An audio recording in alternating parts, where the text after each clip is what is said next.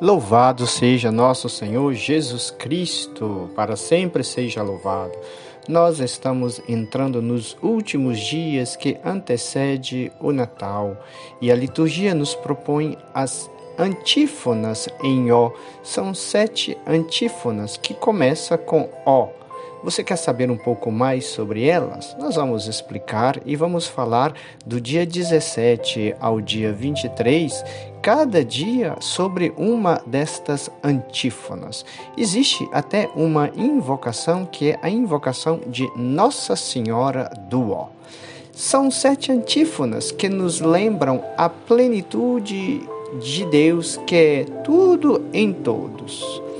Além disso, elas somam as letras que constituem o acróstico invertido Erocras, isto é, estarei aí amanhã, pois as antífonas começam dia 17 depois 18, 19, 20, 21, 22 e 23. Dia 17 falaremos sobre a sapiência, a sabedoria. Dia 18 sobre Adonai, o Senhor. Dia 19 sobre Radix Gessé, sobre a raiz de Gessé. Dia 20, Claves, David, a chave de Davi. Dia 21, Oriens e dia 22, é, Re, Re, Rex Gentium e dia 23, Emanuel.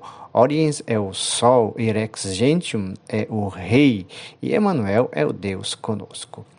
Então, a liturgia das horas, a partir do dia 17 e vai até o dia 23 de dezembro, expressa-se de forma poética a chegada do Senhor nas antífonas das vésperas, chamadas antífonas do Ó, como já citamos. Mas esta forma poética vem desde a Idade Média e esta maneira de se exprimir tomou grande destaque porque foram solenemente cantadas como introdução ao Magnífica, que se canta nas vésperas. Aparecem pela primeira vez no responsório atribuído ao Papa São Gregório Magno, que foi Papa de, mil, de 590 a 604.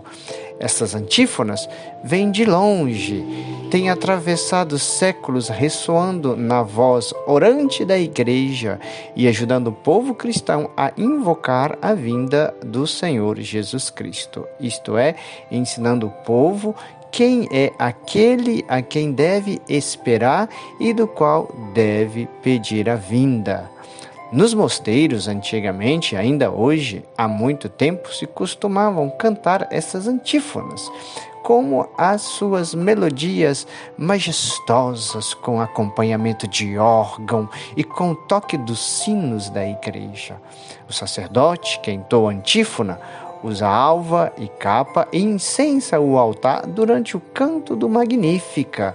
E assim, essas antífonas são significativas não só pelo seu texto e pela música, mas também pelo impotente cerimonial que a cerca. Um conhecido especialista francês em liturgia escreveu certa vez: As grandes antífonas não são apenas uma síntese das mais puras esperanças messiânicas do Antigo Testamento, por meio das imagens da Bíblia, mas enumeram também os títulos divinos do Verbo encarnado e o seu vinde. Exprime todo o anseio presente na igreja. Nelas, a liturgia do advento chega ao seu auge. As grandes antífonas são usadas na Igreja Romana desde o século VIII e o seu autor, cuja identidade é desconhecida, deveria ser versado nas Sagradas Escrituras, pois nessas composições entreteceu passagens do Antigo Testamento e, ao fazê-lo, criou algo novo. Ao redor do texto inclui as referências bíblicas que nós vamos dizer a cada dia. Então, as antífonas do Ó são essas sete antífonas do advento que nos lembram a plenitude de Deus, que é tudo em todos, como eu já disse. Está relacionado a esta antífona, a estas antífonas, uma bela devoção a Nossa Senhora do Ó, ou da Esperança. As invocações de advento, que inclui a exclamação Ó, e que por isso mesmo são conhecidas assim como antífona do Ó. Uma antífona é um salmo, um hino ou uma oração cantada em partes alternativas, um verso ou uma série de versos cantados como início ou conclusão de alguma parte de um culto. As antífonas do Ó são orações curtas, dirigidas a Cristo, que resumem o espírito do advento e do Natal. Expressam, além disso, a admiração da Igreja diante do mistério de Deus feito homem, buscando a compreensão cada vez mais profunda de seu mistério e a súplica final e urgente: Vem, não tardeis mais, vem. Todas as sete antífonas são súplicas a Cristo, invocando com um título diferente, um título messiânico tomado no Antigo Testamento. Elas são rezadas, como eu disse, do dia 17 ao dia 23 de dezembro.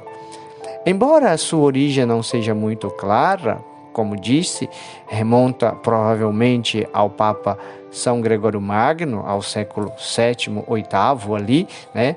Estas sete antífonas já eram conhecidas e utilizadas então na época do Papa Gregório Magno, como eu disse.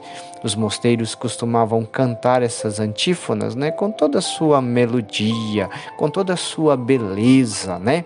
As antífonas do Ó enumeram também os títulos divinos do Verbo encarnado, né? Então exprime todo o anseio da igreja que está esperando a vinda de nosso Senhor Jesus Cristo. Vinde, Senhor Jesus, né? Então, como eu disse, iniciando para concluir, elas, além de tudo isso que eu já disse, elas somam as letras que constituem aquele acróstico invertido, né? Erocras, isto é, estarei aí amanhã. Meus irmãos e irmãs, vamos rezar e estudar essas antífonas que do dia 17 ao dia 23 publicaremos dia a dia uma por uma. Desde já, já desejo a todos uma ótima preparação para o Natal. Feliz Natal! Deus te abençoe!